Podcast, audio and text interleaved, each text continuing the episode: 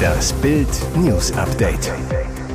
Es ist Donnerstag, der 9. März und das sind die Bild meldungen Verdi-Mitglieder haben abgestimmt, unbefristeter Streik bei der Deutschen Post.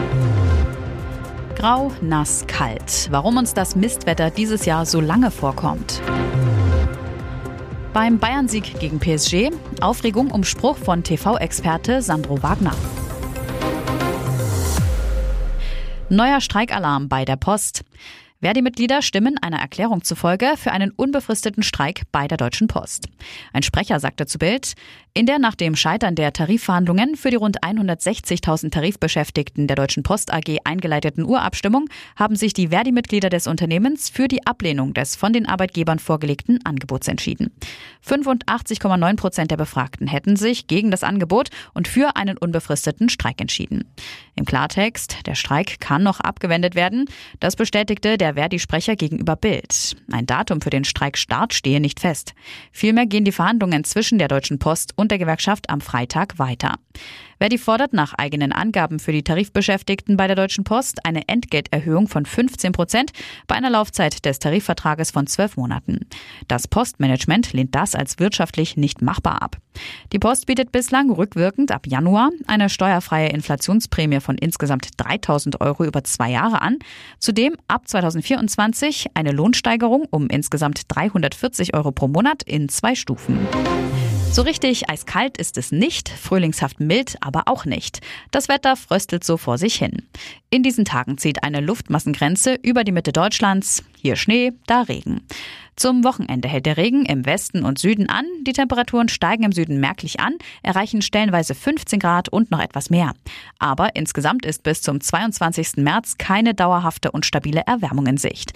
Das sagt Diplom-Meteorologe Dominik Jung von wetter.net zu Bild.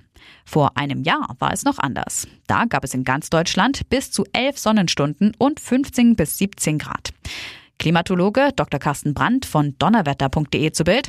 Auch wenn die Wetterlage aktuell nach Endloswinter aussehen mag, bald ist das nasskalte Treiben endlich vorbei. Nächste Woche streckt dann endlich der Frühling seine Fühler aus, zumindest was die Temperaturen angeht. Werte um 13 bis 15 Grad sind dann zu erwarten. Aus den vergangenen Jahren sind wir verwöhnt, was den März angeht. Der März hält sich in diesem Jahr für den April. Er ist launisch und sehr wechselhaft. Mal schneit es, mal werden 15 Grad und mehr erreicht. Mittendrin viel Sturm und Wind. Das ist typisch für die Übergangsphase vom Winter in den Sommer, sagt Wetterexperte Jung. Armageddon Light oder Massensterben 2.0. Wie gefährlich ist der neu entdeckte Asteroid namens 2023 DW für die Menschheit?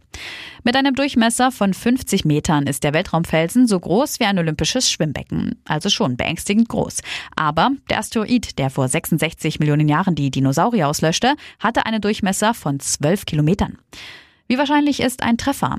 2023 DW, erstmals am 27. Februar entdeckt, würde sich der Erde voraussichtlich am 14. Februar 2046 nähern.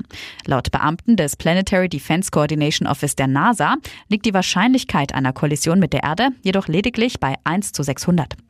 Zwar sei das immer noch ein überdurchschnittliches Risikoniveau für einen erdnahen Asteroiden, die Gefahr eines Einschlags weise aber eine sehr geringe Wahrscheinlichkeit auf.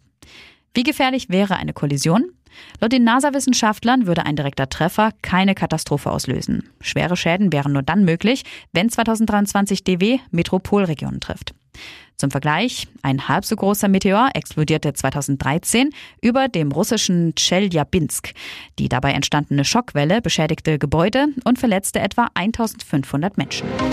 Er ist einer der Top-TV-Experten und seine Sprüche sorgen manchmal für Wirbel. Beim Achtelfinalkracher in der Champions League zwischen Bayern und Paris Saint-Germain ging es um eine Aussage von Ex-Nationalspieler Sandro Wagner zum Reizthema Tempolimit auf Autobahnen.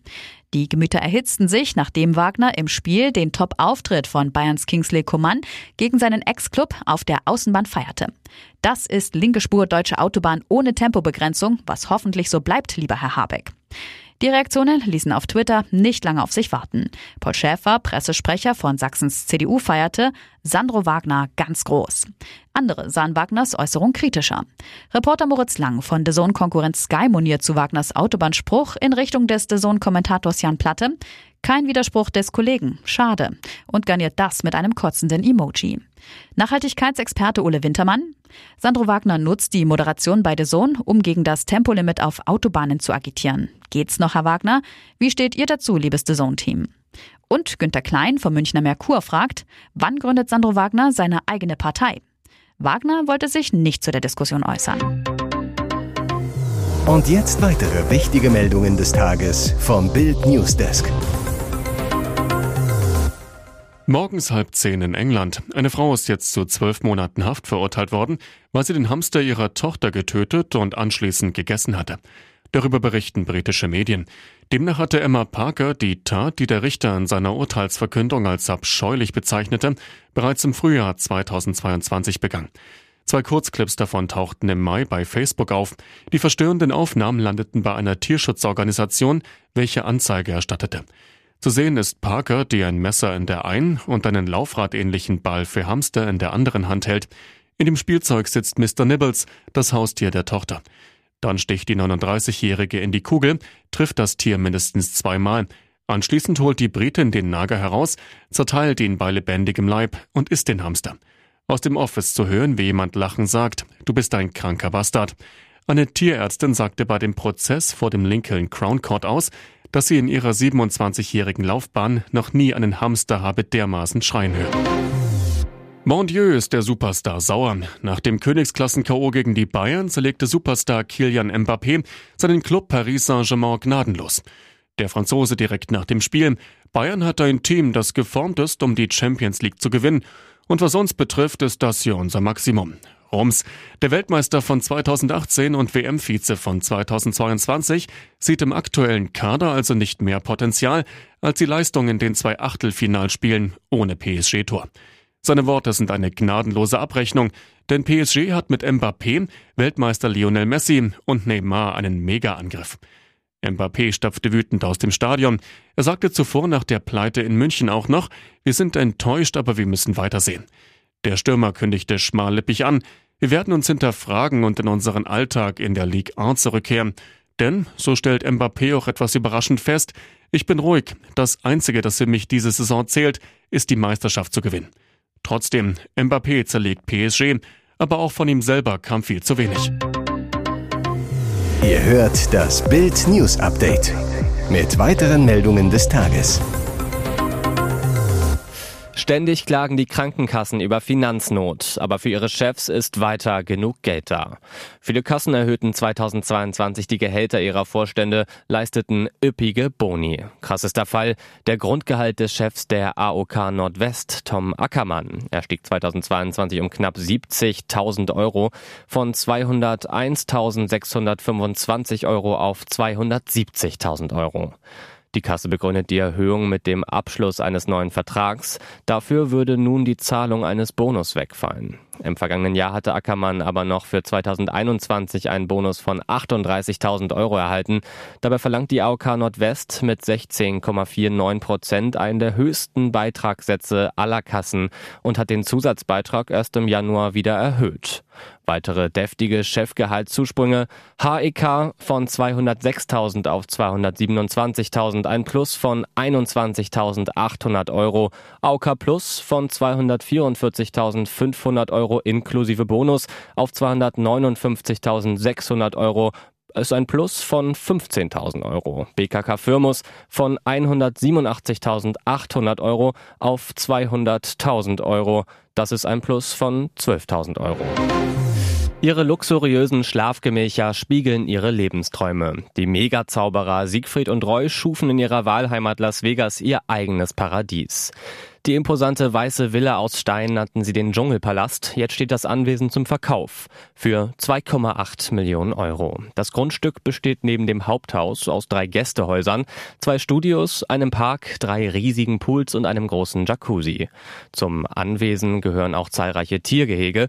Neben Siegfried und Roy lebten hier auch ihre weißen Tiger und Löwen sowie andere exotische Tiere. Die Tiger hatten Zugang zu den Privaträumen der Weltstars, schwammen mit ihnen im Pool und schliefen sogar mit Roy in seinem Bett. Roy schwärmte zu Lebzeiten in Bild, der Dschungelpalast ist ein magischer Ort, an dem alle Wunder dieser Erde zu Hause sind. Ob ein neuer Käufer das Anwesen, den Dschungelpalast von Siegfried und Roy abreißen oder behalten wird, ist noch unklar.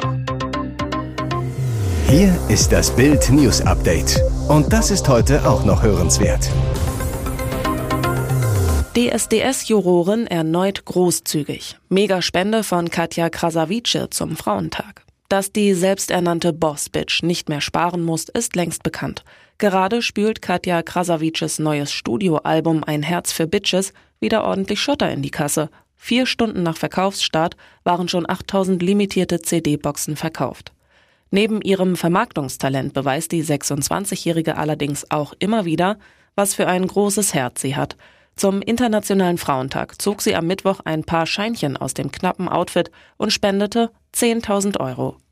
Ich finde, man kann immer viel von Frauensupport reden, was natürlich auch extrem wichtig ist, aber am Ende zählen die Taten, erklärt Katja bei TikTok.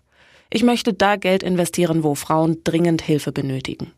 Die 10.000 Euro sollen dabei an den afghanischen Frauenverein e.V. gehen, eine humanitäre Hilfsorganisation, die sich für die Kinder und Frauen in Afghanistan einsetzt. Als Beweis für ihre Zahlung zeigte sie ihren Followern die Bestätigung der Online-Überweisung.